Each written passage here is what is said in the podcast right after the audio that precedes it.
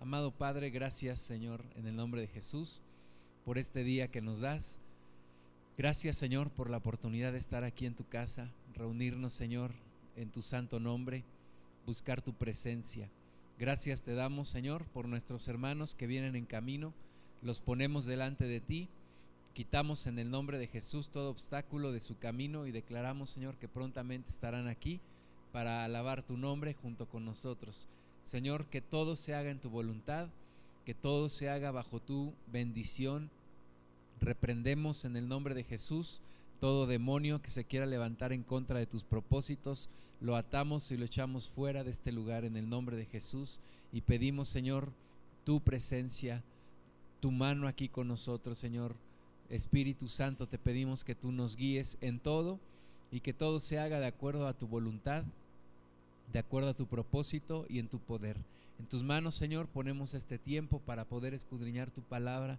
Te pedimos, Señor, que no sea un tiempo perdido, sino que al contrario, un tiempo en el cual tú nos hables, tú hables al corazón, Señor, nuestra vida sea transformada por tu poder y se cumpla tu propósito en nuestras vidas y tú seas glorificado, Padre. Te bendecimos, en tus manos pongo toda idea, Señor, mi mente, mi boca, mi corazón, pidiendo que seas tú manifestándote aquí, Señor, con nosotros. En el nombre de Cristo Jesús. Amén. Vamos al libro de Lucas en el capítulo 4 y vamos a leer del versículo 31 al versículo 37.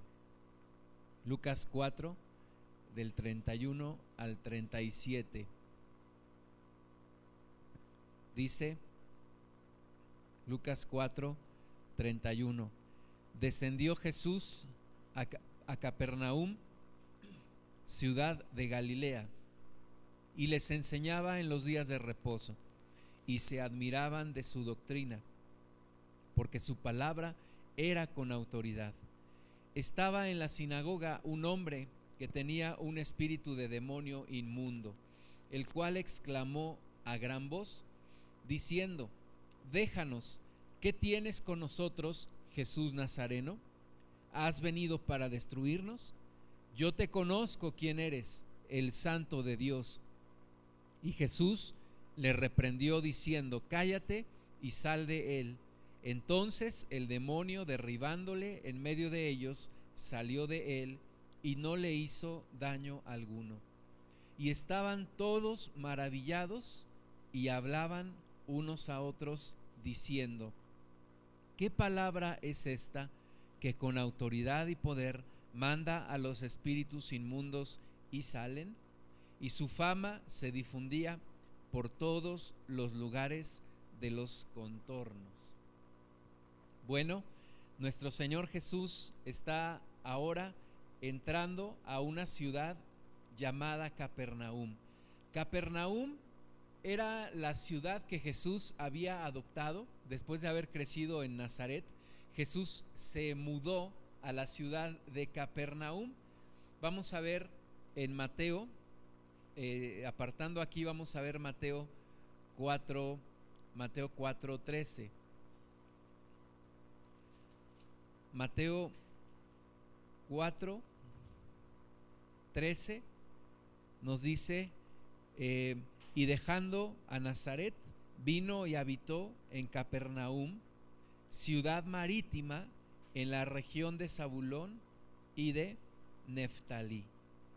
Esta, esta ciudad, dice el versículo 14, para que se cumpliese lo dicho por el profeta Isaías, cuando dijo, tierra de Zabulón y tierra de Neftalí, camino del mar al otro lado del Jordán, Galilea de los gentiles el pueblo asentado en tinieblas vio gran luz y los asentados en región de sombra de muerte, luz les resplandeció.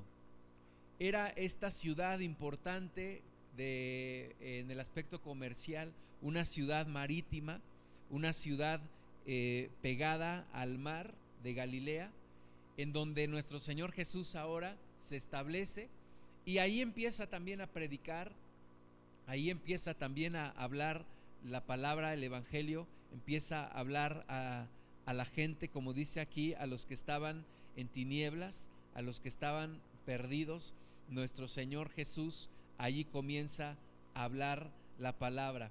Esta ciudad de Capernaum, como les digo, es una ciudad importante, lo suficientemente grande para tener un centurión junto con una compañía de soldados. Vamos a leer Mateo 8, 5. Estamos conociendo un poco más acerca de esta ciudad de, Capernaum, una ciudad eh, clave para, para, difundir el Evangelio. Eh, Mateo 8, 5 dice, entrando Jesús en Capernaum, vino a él un centurión rogándole. Entonces en esta ciudad era lo suficientemente importante como para que Roma estableciera ahí un centurión junto con una compañía de soldados. Dice la Biblia también, nos habla de, de ese, eh, ese centurión que construyó o que edificó la sinagoga. Lo encontramos esto en Lucas 7, Lucas 7, 5. Dice que eh, cuando él tenía un problema, dice que estaba enfermo uno de sus siervos a quien quería mucho. Los judíos le rogaban al Señor Jesús en Lucas 7:5, le dijeron, es digno de que le concedas esto porque ama a nuestra nación y nos edificó una sinagoga. Entonces era una ciudad, Capernaum, marítima, mucho comercio, imagínate la gente allí, eh, llegaban los barcos, la pesca era una actividad importante en ese, en ese lugar, eh, la gente compraba y vendía, un gran movimiento comercial en la ciudad de Capernaum, un centurión con su compañía de soldados romanos edificando una sinagoga, o sea, la ciudad era importante, tenía su propia sinagoga y también tenía un oficial del rey, un oficial de seguramente de, Herodes Agripa. Vamos a ver en, en Juan, Juan 4, Juan 4, 46 había también en esta, en esta ciudad de Capernaum un oficial del rey. Juan 4, 46 dice, vino pues Jesús otra vez a Caná de Galilea, donde había convertido el agua en vino. Y había en Capernaum un oficial del rey cuyo hijo estaba enfermo. Entonces, la ciudad tenía su sinagoga, tenía su centurión, tenía su oficial del rey, un representante del imperio romano, y era una ciudad importante en el aspecto comercial. Sin embargo, su importancia terrenal eh, no era tanto como la importancia celestial. Vamos a leer en Lucas 10:15 lo que nuestro Señor Jesús habló sobre esta ciudad de Capernaum, que aunque muy importante económicamente, pero dice Lucas 10:15, y tú Capernaum, que hasta los cielos eres levantada, hablando de la, del auge del movimiento y de la importancia de la ciudad en su tiempo, pero dice, hasta el Hades serás abatida. Está hablando Jesús acerca de el destino de esa ciudad y del por qué pues ellos no reconocieron a Jesús, algunos de, algunos de los habitantes de la ciudad no reconocieron a Jesús y el castigo que vino sobre esta ciudad de Capernaum, que de hecho fue destruida a tal grado de que se desconoce exactamente en dónde estaba edificada esta ciudad. Ahí en Capernaum también tenemos registro de que vivían Pedro y Andrés. Pedro y Andrés vivían en esta ciudad lo podemos ver en Marcos 1, 21 y 29. Marcos 1, 21 dice, y entraron en Capernaum y los días de reposo entrando en la sinagoga enseñaba. Y el versículo 29 dice, al salir de la sinagoga vinieron a casa de Simón y Andrés con Jacobo y Juan. Entonces Simón y Andrés habitaban, tenían su casa en esta ciudad de Capernaum, eran pescadores, pero también nos dice Juan 1, 44, que realmente ellos venían de otro lugar, ellos se habían también mudado a esta, a esta ciudad de Capernaum, pero eran originarios de otro de otro lugar. Vamos a ver Juan 1, 44. Dice, y Felipe era de Bethsaida, la ciudad de Andrés y Pedro. Entonces Andrés y Pedro nacieron en Bethsaida, pero se fueron a vivir a Capernaum. Entonces encontramos esta ciudad, una ciudad de nuevo importante, una ciudad comercial, una ciudad en donde Jesús desde allí mantuvo su, su, lugar de residencia por los últimos tres años de su vida y desde este lugar él predica el Evangelio. regresando a Lucas 4:31, Jesús descendió a Capernaum y allí, como era su costumbre, como desde la vez anterior leímos, Jesús enseñaba en las sinagogas. Entonces Jesús se metía en las sinagogas y desde las sinagogas enseñaba en los días de reposo.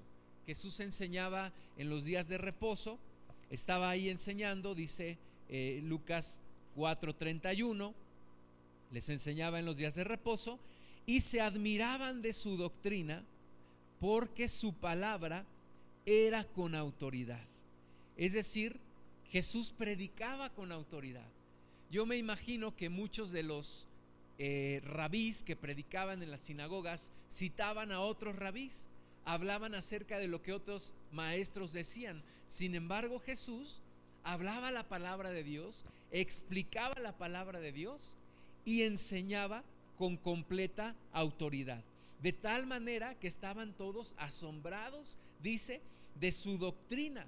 estaban asombrados de su doctrina, de lo que él enseñaba, del contenido de lo que él enseñaba, pero también estaban asombrados, dice que, de su autoridad, de la autoridad con la que Jesús predicaba. En otros versículos del Nuevo Testamento dice que él no predicaba como los fariseos, sino que a él se le veía una verdadera autoridad.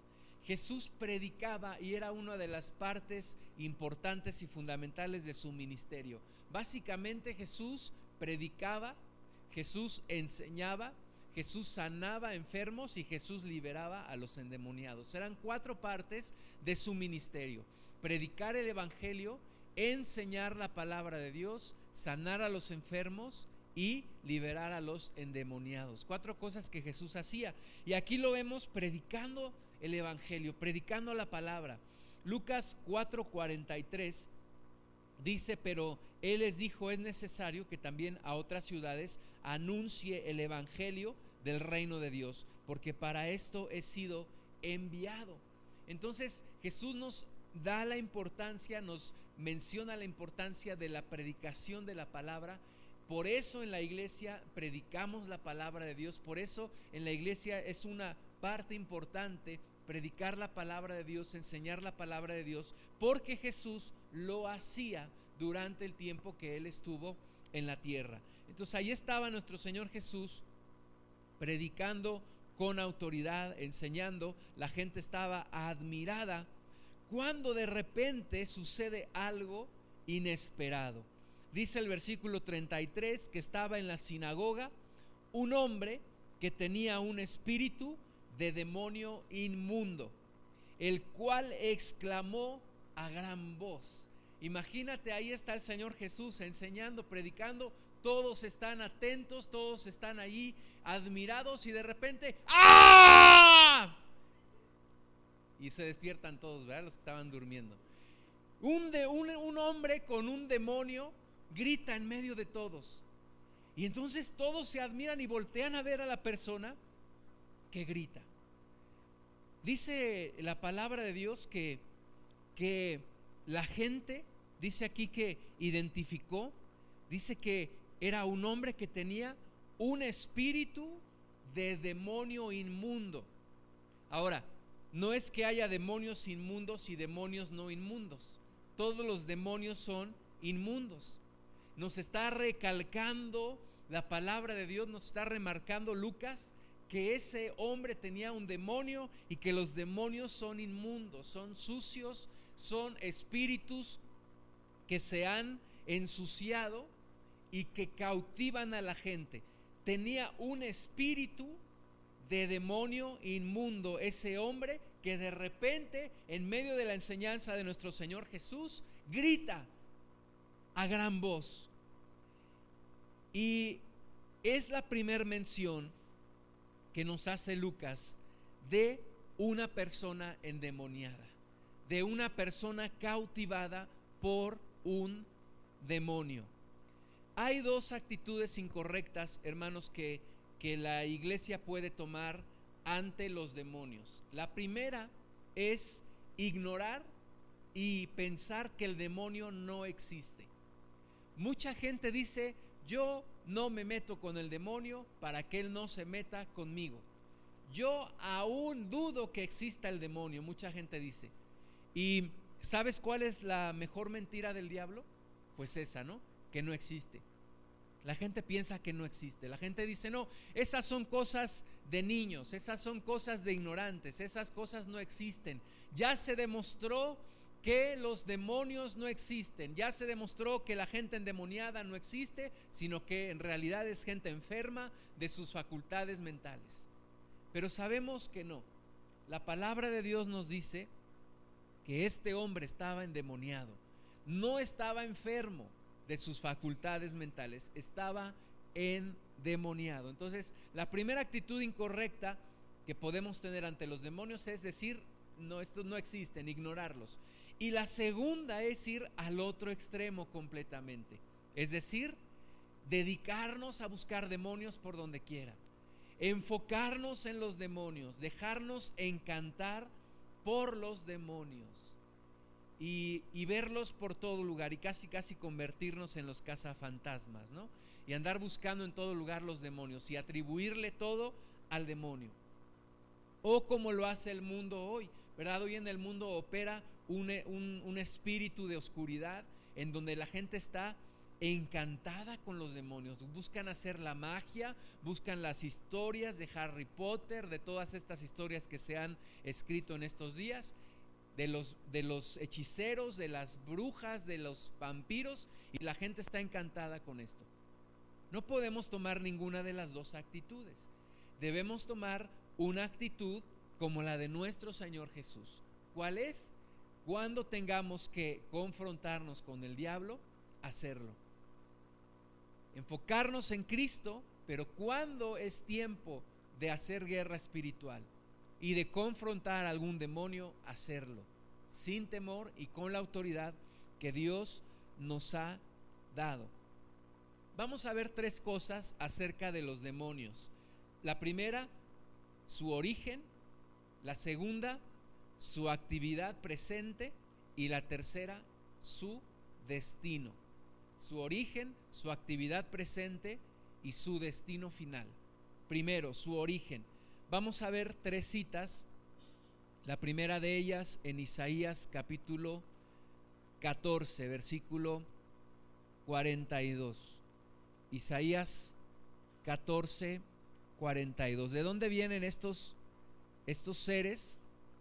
Inmundos, de los cuales nos habla ahora Lucas. Isaías 14, 12. Dice, ¿cómo caíste del cielo, oh lucero, hijo de la mañana? Cortado fuiste por tierra, tú que debilitabas a las naciones, tú que decías en tu corazón, subiré al cielo, en lo alto, junto a las estrellas de Dios, levantaré mi trono y en el monte del testimonio me sentaré a los lados del norte. Sobre las alturas de las nubes subiré y seré semejante al Altísimo. Mas tú, derribado eres hasta el Seol, a los lados del abismo. Se inclinarán hacia ti los que te vean, te contemplarán diciendo, este es aquel varón que hacía temblar la tierra, que trastornaba los reinos, que puso al mundo como un desierto, que asoló sus ciudades, que a sus presos nunca abrió la cárcel. Todos los reyes de las naciones, todos ellos yacen cada yacen con honra cada uno en su morada, pero tú echado eres de tu sepulcro como vástago abominable, como vestido de muertos pasados a espada, que descendieron al fondo de la sepultura como cuerpo muerto hollado. Nos habla aquí de un lucero, un ángel, ¿verdad? Que habitaba en el cielo, pero que dijo en su corazón, subiré a lo alto, junto a las estrellas de Dios levantaré mi trono y me sentaré en el monte, en el, monte del testimonio, en el trono de Dios. Quiso quitarle su lugar a Dios. Quiso usurpar el, el, lugar de Dios. Hermanos, el pecado no se originó en la tierra, el pecado se originó en el cielo, con esta rebelión de este, de este ángel. Vamos a ver una segunda cita en el libro de Ezequiel, capítulo 28 a partir del versículo 12. Ezequiel 28, 12. Dice, Hijo de hombre, levanta endecha sobre el rey de Tiro y dile, así ha dicho Jehová el Señor, tú eras el sello de la perfección, lleno de sabiduría y acabado de hermosura. En Edén en el huerto de Dios estuviste. De toda piedra preciosa era tu vestidura, de cornerina, topacio, jaspe, crisólito, berilo, iónice, de, de zafiro, carbunclo, esmeralda y oro. Los primores de tus tamboriles y flautas estuvieron preparados para ti en el día de tu creación. Por esto se piensa, hermanos, que, que Satanás era encargado de la alabanza a Dios. Por eso pensamos muchos que está invadiendo la música de este mundo y hay una gran cantidad de música satánica. Es un ser que sabe de música, dice que eh, en el día de su creación tocaron los tamboriles y las, y las flautas y estuvieron preparados para él en el día de su creación. Dice versículo 14, tú querubín grande, protector. Yo te puse en el santo monte de Dios, allí estuviste, en medio de las piedras de fuego te paseabas. Perfecto eras en todos tus caminos desde el día que fuiste creado hasta que se halló en ti maldad. A causa de la multitud de tus contrataciones, fuiste lleno de iniquidad y pecaste por lo que yo te eché del monte de Dios y te arrojé de entre las piedras del fuego, oh querubín protector. Se enalteció tu corazón a causa de tu hermosura, corrompiste tu sabiduría a causa de tu esplendor. Yo te arrojaré por tierra, delante de los reyes te pondré para que miren en ti. Fíjate este ángel, este querubín protector, que se llena de orgullo, de soberbia, a causa de su, de su perfección, quiere usurpar el trono de Dios y Dios no se lo permite y Dios lo arroja de su presencia. Algunos dicen que por eso el libro de Génesis habla de un caos, de un desorden algunos piensan que fue después de, de este suceso, cuando el diablo es echado del cielo y junto con él una tercera parte de los ángeles. O sea, hubo toda una rebelión en el cielo, organizó todo un movimiento este, este ángel caído. Vamos a ver nuestra tercera cita en Apocalipsis 12, del 3 al 4. Apocalipsis 12, del 3 al 4. Dice, también apareció otra señal en el cielo. He aquí un gran dragón escarlata que tenía siete cabezas y diez cuernos y en, y en sus cabezas siete diademas.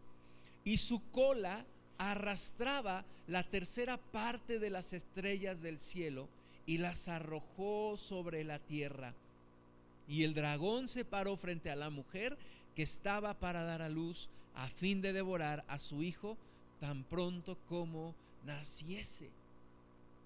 Estos demonios, la tercera parte de los ángeles de Dios, fueron arrastrados por la rebelión de Lucifer. fueron arrastrados por la rebelión del enemigo y fueron echados a la tierra. Sin embargo, de alguna forma tienen todavía acceso al cielo. Lo vemos en el libro de Job, cuando el diablo se presenta delante del Señor y le dice el Señor, ¿de dónde vienes? Y le dice de andar la tierra y de recorrerla. Es, es su pasatiempo favorito del, del diablo, recorrer la tierra. Y dice la palabra de Dios que anda como león rugiente buscando a quien devorar. O sea, hermanos, es una realidad. Y por eso nosotros no podemos ser ignorantes de la guerra espiritual. Estamos en medio de una guerra espiritual. estamos en medio de un tiempo de transición en donde el diablo está haciendo de las suyas. Un tiempo de gracia también donde Dios está dando la oportunidad a nosotros de arrepentirnos. Pero el final de la historia ya está escrito. ¿Qué hace el diablo hoy? Bueno, como decía, anda como león rugiente buscando a quien devorar. Y primera de Juan 5.19 es mi segundo punto acerca de los demonios. ¿Cuál es su actividad presente? Bueno, vamos a ver primera de Juan 5.19. Primera de Juan 5, 19. Dice, sabemos que somos de Dios y el mundo entero está bajo el maligno hermanos, el mundo entero está bajo el maligno. Es una necedad querer pensar que la felicidad perfecta está en esta tierra, ¿verdad? No, estamos en medio de territorio enemigo, es decir, si somos llenos de Dios, somos felices en esta tierra, pero nunca vamos a dejar de batallar en contra del diablo. Nunca vamos a dejar de pelear en contra de Él. ¿Por qué? Porque el mundo entero está bajo el dominio de Satanás. Ahora, lo hermoso de esto es que teniendo tribulación y teniendo guerra espiritual, alcanzamos en esta, en esta tierra el gozo y la plenitud de tener a Dios con nosotros. Y el nombre de Jesús, recordemos, uno de sus nombres es Emanuel, Dios con nosotros pero estamos en territorio enemigo. Estamos en territorio enemigo. Estamos pisando territorio enemigo. Y de ahí la importancia de pelear la buena batalla de Dios. Somos soldados, somos guerreros de Dios, no se nos debe de olvidar. Segunda de Corintios 4, 4. Segunda de Corintios 4, 4 dice, en los cuales el Dios de este siglo cegó el entendimiento de los incrédulos para que no les resplandezca la luz del Evangelio de la gloria de Cristo, el cual es la imagen de Dios. ¿Qué anda haciendo el diablo? Cegando el entendimiento de los incrédulos, dejándolos ciegos, impidiéndoles que conozcan la luz del Evangelio y la gloria de Cristo les ilumine y sean salvos. Eso es lo que anda haciendo Satanás y sus huestes alrededor de todo este mundo, en toda esta tierra. Es lo que anda haciendo. Y nosotros debemos de ser conscientes de esto. Ahora, ¿cuál es su destino final?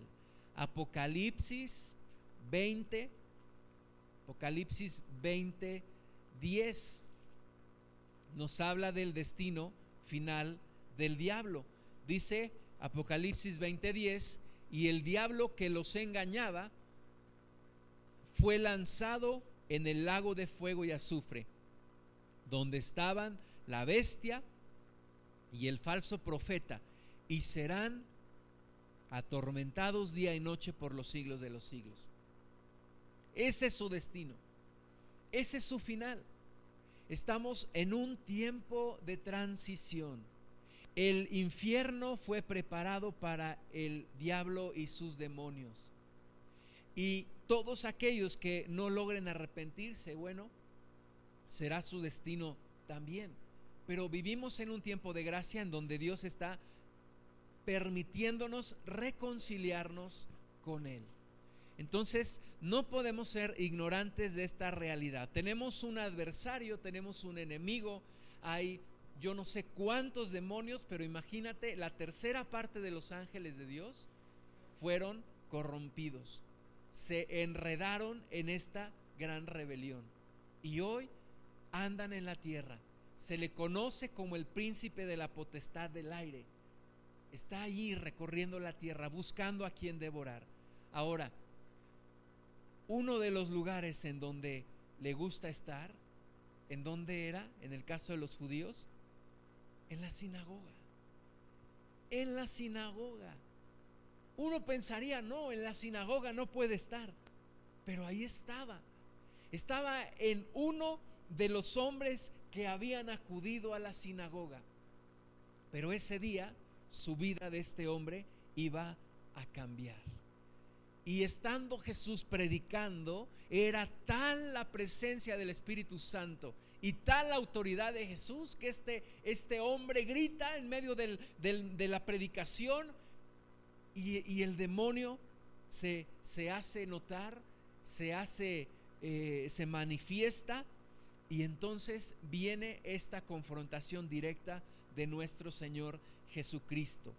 Hermanos, los demonios cautivan a las personas. Los demonios entran a las personas y cautivan y esclavizan a las personas. Yo no sé si ustedes han tenido alguna experiencia. Yo cuando recibí a Cristo, me acuerdo que en una ocasión estaban orando por mí. A mí me había pasado algunas veces, al menos una vez me acuerdo que me había pasado, una vez me puse a temblar. No podía yo eh, quitarme ese temblor, estaba temblando de miedo. Y cuando me empecé a congregar, me acuerdo que oraron por mí para que se manifestara el don de lenguas en mí. ¿Y sabes qué me pasó? Empecé a temblar. Empecé a temblar, no me podía no me podía controlar. Empecé a temblar. Empezaron a orar por mí y eso se quitó. Y eso, gracias a Dios, nunca más regresó a mi vida.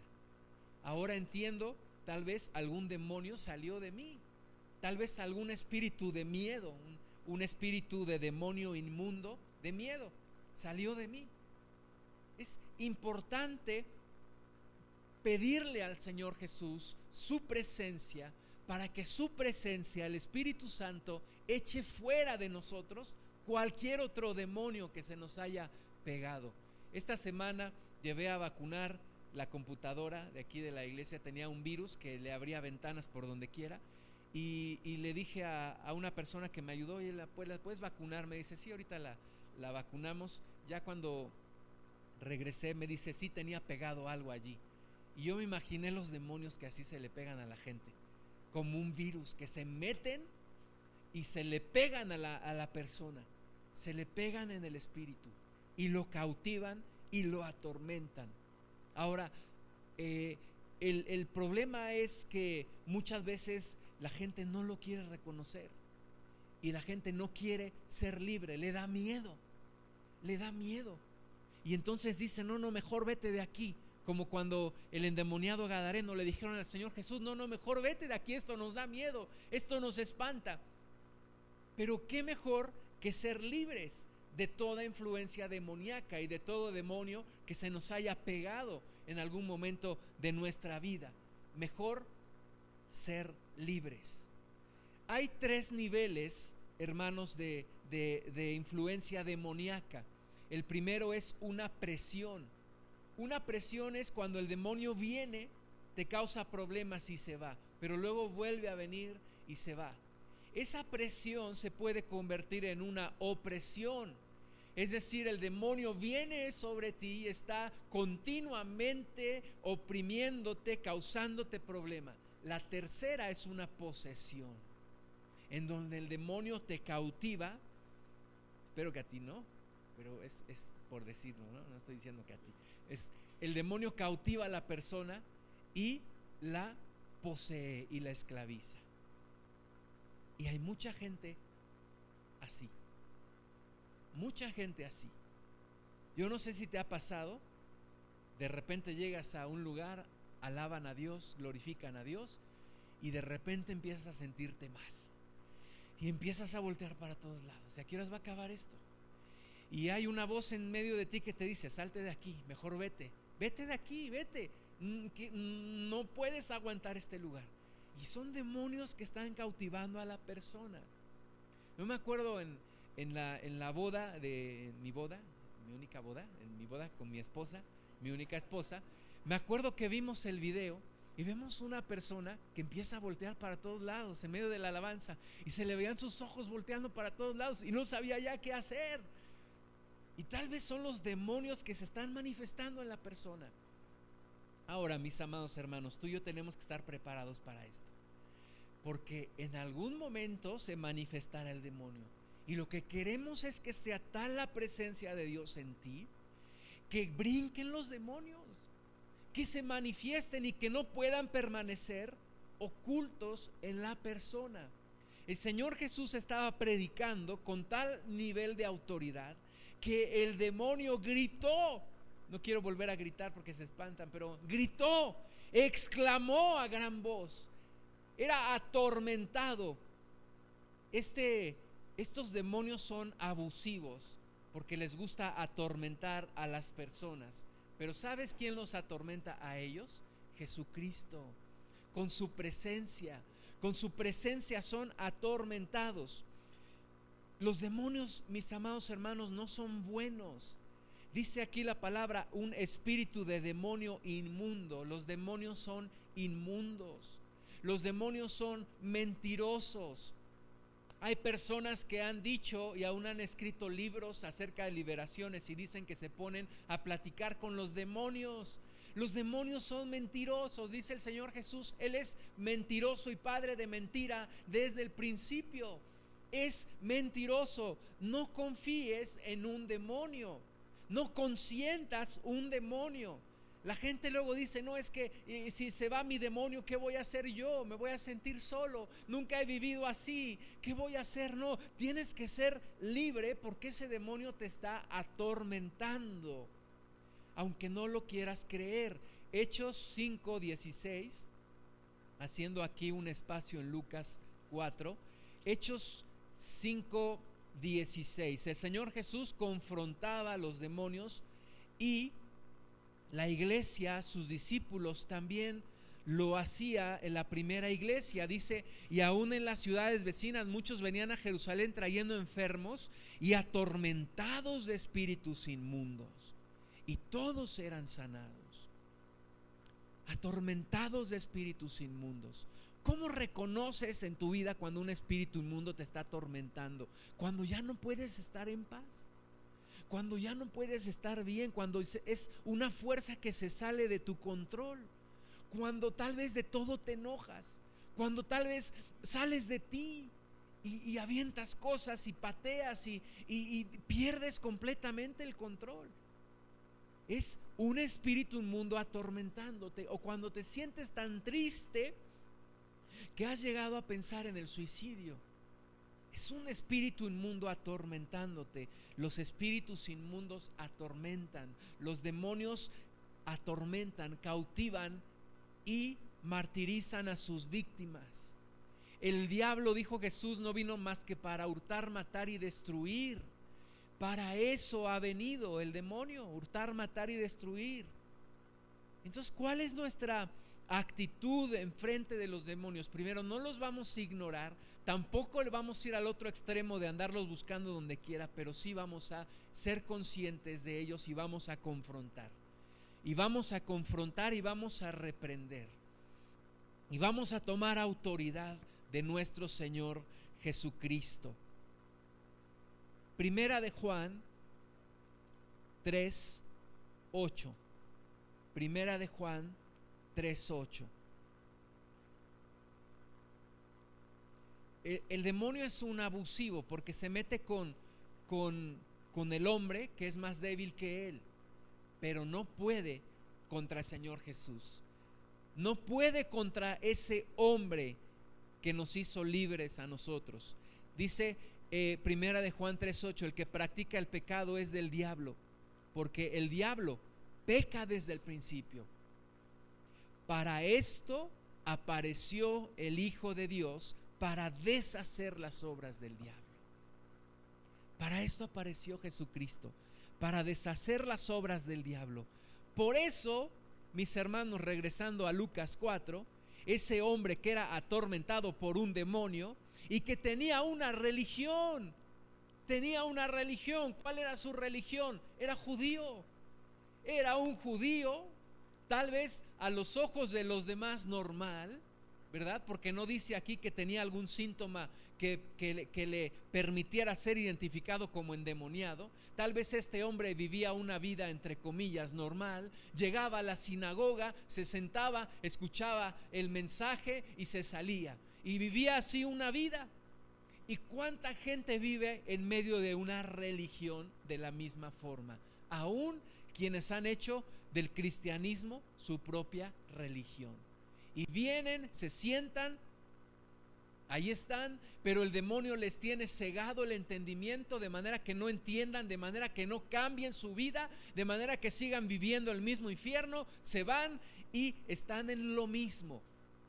Mucha gente está así, como este hombre, pero ese día, ese día el demonio no pudo resistir la presencia de Jesús. Y le dice el versículo 34, después de exclamar a gran voz, le dice al Señor, déjanos. ¿Qué tienes con nosotros, Jesús Nazareno? ¿Qué tienes con nosotros? Y el apóstol Pablo lo escribe por allá en la carta a los Corintios y dice, ¿qué comunión hay entre Cristo y Belial? ¿Qué comunión hay entre el Señor y los demonios? ¿O qué comunión tiene la luz con las tinieblas? Por lo tanto, ese día el, el, demonio no pudo resistir la presencia del Señor Jesús y le dice, ¿qué tienes con nosotros, Jesús Nazareno? ¿Has venido para destruirnos? Ahora sí que sintieron pasos en la azotea, porque se estaba cumpliendo la profecía de que el Mesías habría de venir y deshacer las obras del diablo.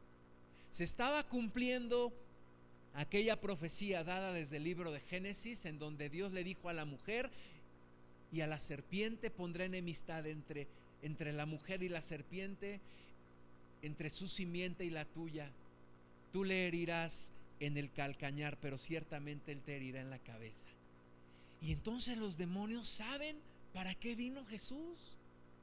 Y saben que ha venido para destruirlos. El tiempo está contado para ellos, dice la palabra de Dios, sabe el diablo que le queda poco tiempo, por lo cual sus ataques van a ser de, una manera cada vez más desesperada, cada vez más descarada. El diablo va a estar atacando de una manera cada vez más desesperada. ¿Por qué? Porque sabe que le queda poco tiempo y sabe su destino. Y su destino es el lago de fuego y azufre, en donde va a ser atormentado de día y de noche por los siglos de los siglos.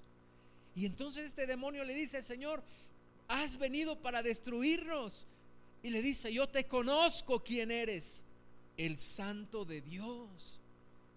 Los demonios no pueden negar quién es Jesucristo a diferencia de mucha gente que lo niega, pero los demonios no pueden negar quién es Jesucristo.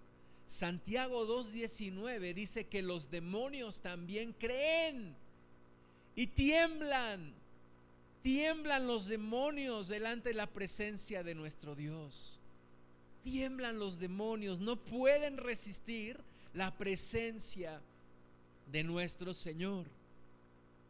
Entonces le dijeron, has venido para destruirnos, yo conozco quién eres, el santo de Dios. Pero sabes que Jesús no necesita que un demonio valide su propia identidad. Y Jesús le reprendió diciendo, cállate y sal de él. Cállate y sal de él. Y no hubo discusión, no hubo negociación, el demonio tuvo que obedecer inmediatamente.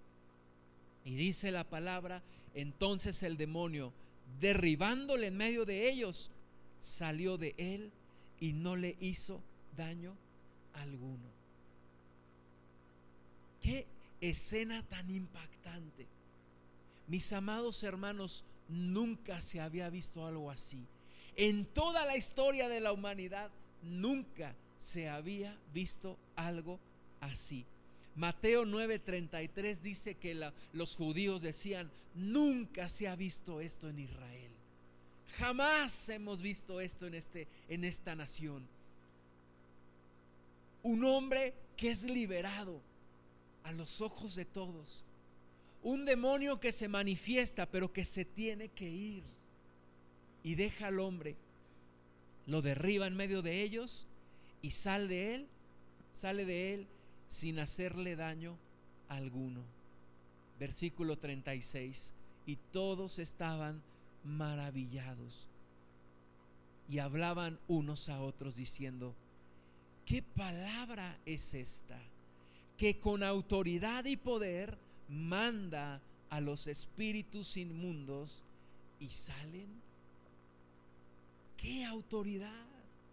Ahora, Jesús comparte su autoridad con nosotros. He aquí os doy poder y autoridad sobre toda fuerza del enemigo y nada os dañará. Y estas señales seguirán a los que creen en mi nombre, echarán fuera demonios. Tenemos la autoridad, tenemos el poder, lo podemos hacer, nada más hay que ejercerlo, hay que echarlo fuera. Hay que sujetarlo, hay que amordazarlo, hay que decirle cállate y sal. Cállate y déjalo. Cuando viene con pensamientos a nuestra mente, hay que decirle cállate y déjame en paz en el nombre de Jesús. Y ejercer la misma autoridad que nuestro Señor Jesús ejerció. Con autoridad y poder manda a los espíritus inmundos y salen Qué gran bendición que como leímos hace un momento, el diablo teniendo poder sobre todo este mundo, Jesús viene y te da libertad. Jesús viene y te hace libre y te da autoridad sobre tu adversario para que no vuelva a cautivarte, para que no vuelva a oprimirte. El mundo vive en una situación de esclavitud y de opresión y la gente vive atormentada por los demonios. En esos tres niveles que yo les comentaba, en presión, en opresión o en posesión. Pero el mundo vive bajo la influencia demoníaca y la iglesia tiene que ejercer autoridad, llevando la presencia de Dios para que los demonios tiemblen y para que la gente sea libre. Colosenses 1, 13. Colosenses 1, 13. Dice, el cual nos ha librado de la potestad de las tinieblas y trasladado al reino de su amado Hijo. Nos ha librado de la potestad de las tinieblas, es decir, de la autoridad que el diablo tenía sobre nosotros. Cristo nos ha librado. Nos ha librado y nos ha trasladado al reino de su amado Hijo Jesucristo. Y mis amados hermanos, así como las computadoras no fueron creadas para tener virus, que les causen problemas, que te borran la información y que te abren cosas que no quieres ver, así el hombre no fue creado para vivir con demonios en su interior. El hombre fue creado para vivir en libertad pegado al Espíritu Santo, pegado al, precioso Espíritu de Dios, pero no viviendo en esclavitud, no, conviviendo con estos demonios que te chupan la alegría, que te hacen la vida imposible, que son como garrapatas que se pegan y, y chupan la sangre y te van acabando y van cautivando.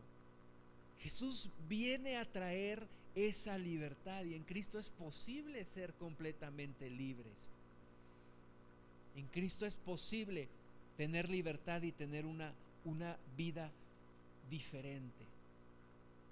Tenemos que vivirlo nosotros y tenemos que predicarlo también y hablar con esa autoridad y sanar y, liberar con esa autoridad. Que la presencia de nuestro Señor Jesucristo vaya a donde quiera que nosotros vamos. La Biblia dice que cuando el Señor Jesús encomendó a los discípulos y les dio autoridad sobre los demonios, ellos fueron y cuando regresaron venían brincando de alegría y le decían, Señor Jesús, aún los demonios se nos sujetan. Y Jesús les dijo, yo veía a Satanás caer del cielo como un rayo. Y les dice, pero no se regocijen de que los demonios se les sujetan, sino antes bien regocíjense de que sus nombres están escritos en el cielo. Es decir, mi pasión debe ser mi Cristo, mi Dios, no los demonios. No, no, no, no puedo irme al otro extremo. Y hay, hay cristianos que se enfocan completamente en los demonios y hay libros de demonología y, y bueno, ¿por qué no mejor en lugar de invertir ese tiempo, mejor lo invertimos leyendo la palabra de Dios? No dejarnos cautivar por los demonios. El hermano Wayne Myers dice, yo estoy cautivado por mi Señor Jesús y trato con los demonios cuando tengo que hacerlo. Dice, pero no al revés, no al revés. Mi enfoque está en Dios y cuando tengo que lidiar con los demonios lo hago. Dejémonos llevar por el gozo de la presencia de nuestro Dios, descubriendo su gran autoridad, su gran poder, y traigamos ese poder y esa autoridad a nuestra vida. Cuando dice la palabra de Dios, venga tu reino, venga tu reino. Queremos que Cristo reine, queremos que Cristo venga. Cuando yo conocí a Cristo, me vino un pensamiento en contra del diablo de decir, ¿cuánto tiempo me hiciste la vida imposible y casi me destruiste? Casi acabaste conmigo. Pero ya no más, ya no. No, no tienes ya poder y autoridad sobre mí. Ahora, si en algún momento tú y yo nos descuidamos y le damos la autoridad de nuevo, bueno, ahí es cuestión de que así lo hicimos, pero ¿sabes qué? Jesús le quitó toda potestad y toda autoridad. ¿Cuándo gana Él autoridad sobre ti? Cuando, cuando tú y yo nos metemos en algún pecado. Le estamos abriendo una puerta y le estamos cediendo autoridad. Pero mientras tú y yo caminamos de la mano de Dios, tenemos autoridad, tenemos poder sobre Él. Y tenemos que ir y ayudar a mucha gente que necesita también vivir en libertad, que está atormentada por los demonios, que vive bajo la influencia de las tinieblas. Necesitamos hablarles de Cristo, necesitamos llevar la luz, como leímos hace rato, pueblo que anduvo en tinieblas, le resplandeció la luz. Y esa es la luz de nuestro Señor Jesucristo. Y su fama, dice el versículo 37, se difundía por todos los lugares de los contornos. La fama de Jesús se difundía por todos los lugares de los contornos. Y es lo mismo que queremos que suceda hoy. Que la fama de Jesús, no nuestra fama, la fama de Jesús se difunda por todos los lugares de esta tierra. Vamos a orar. Señor, te damos tantas gracias que nos has liberado, Señor, que nos has librado de un reino de tinieblas y nos has traspasado a tu reino de luz. Gracias te damos, Señor, con todo nuestro corazón. Padre, gracias porque tenemos poder y autoridad sobre el maligno. Gracias, Señor, porque tú estás con nosotros, con tu pueblo. Gracias porque mayor es el que está en nosotros que el que está en el mundo. Gracias te damos, Señor, con todo nuestro corazón.